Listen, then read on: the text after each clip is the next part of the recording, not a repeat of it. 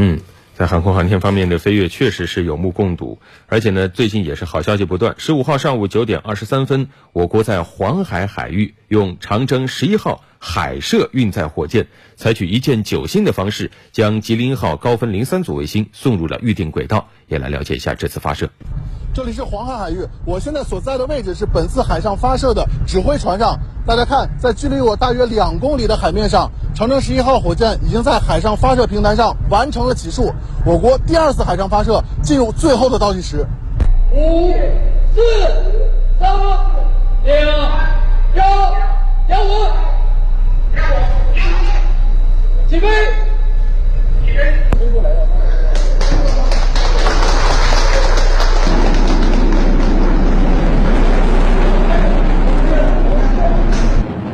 过约十多分钟飞行，火箭成功将九颗卫星送入预定轨道。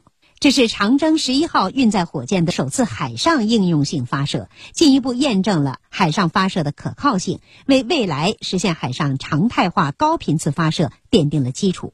因为海上发射从技术走到应用嘛，我们的这个指挥啊、控制啊、发射链条更加简洁、规范，安全管控也有序。刚才这段报道有一个细节，不知道大家有没有关注？嗯，就是这一次发射是在黄海海域发射的。那你可能会觉得，我国已经有很多的卫星发射中心了，有很多陆地的卫星发射中心，为什么这次要折腾到海上去发射？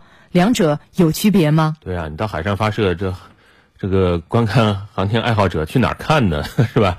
按照专家说法啊，陆地发射跟海上发射有本质区别。相比陆地发射来说呢，海上发射至少会多两个好处，一个是更安全，另外一个是更经济。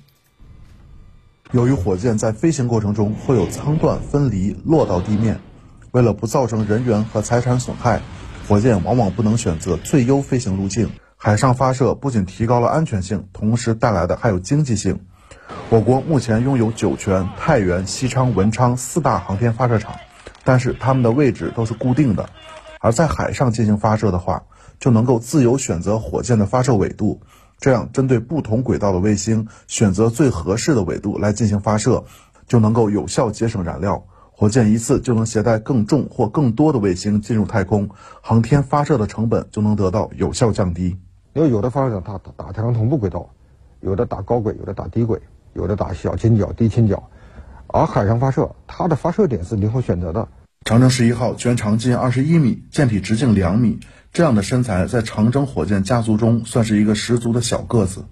但是它可以更加灵活快捷地进行运输和发射。同时，长征十一号可以将五百公斤的航天器送入距离地面五百公里的轨道上，这样的能力特别适合发射小型卫星。据测算，未来十年国内商业小卫星的发射需求近两千颗。